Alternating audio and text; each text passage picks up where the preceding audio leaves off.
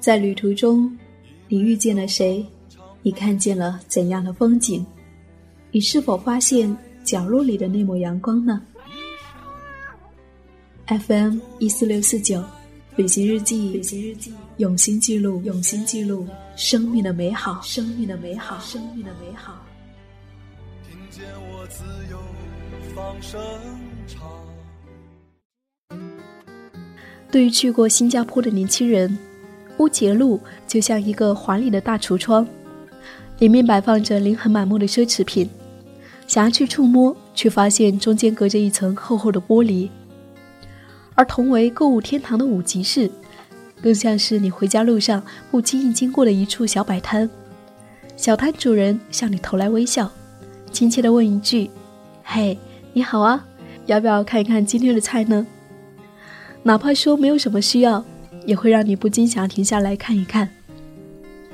这边是五级市，没有华丽的窗橱，没有令人眩迷的水晶灯，没有太多大牌设计，有的只是亲切的微笑，可以随意拿起来挑选的商品，一声声顾客和店主人的讨价还价。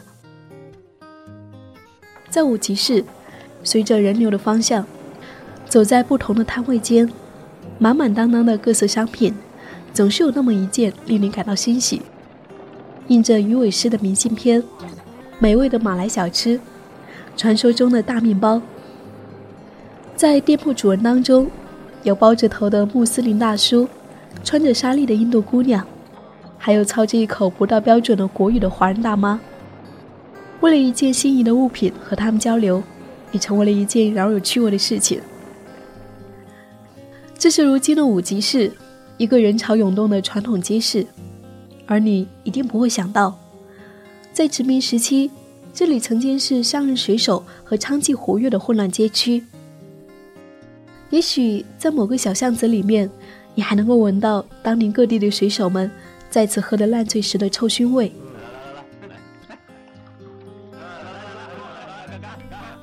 想象着那时的水手们喝着酒，吐着香烟，一时来信。为街上某个妩媚的印度姑娘大唱一首粗俗的歌曲，那些遥远的歌谣，那些粗俗的时代，就让它埋在五级市的故去吧。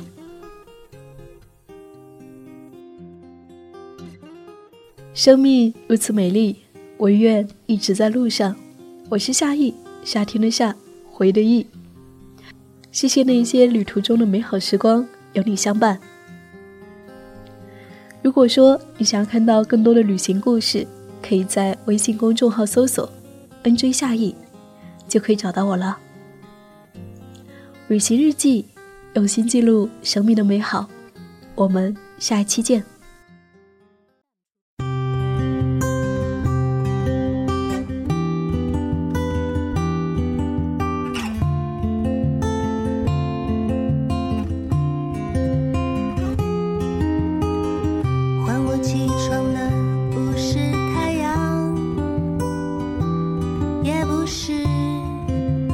们说的梦想。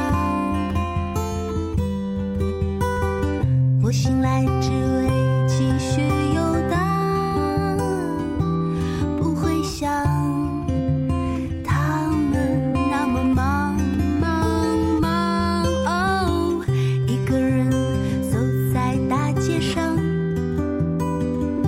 我不知道自己的方向。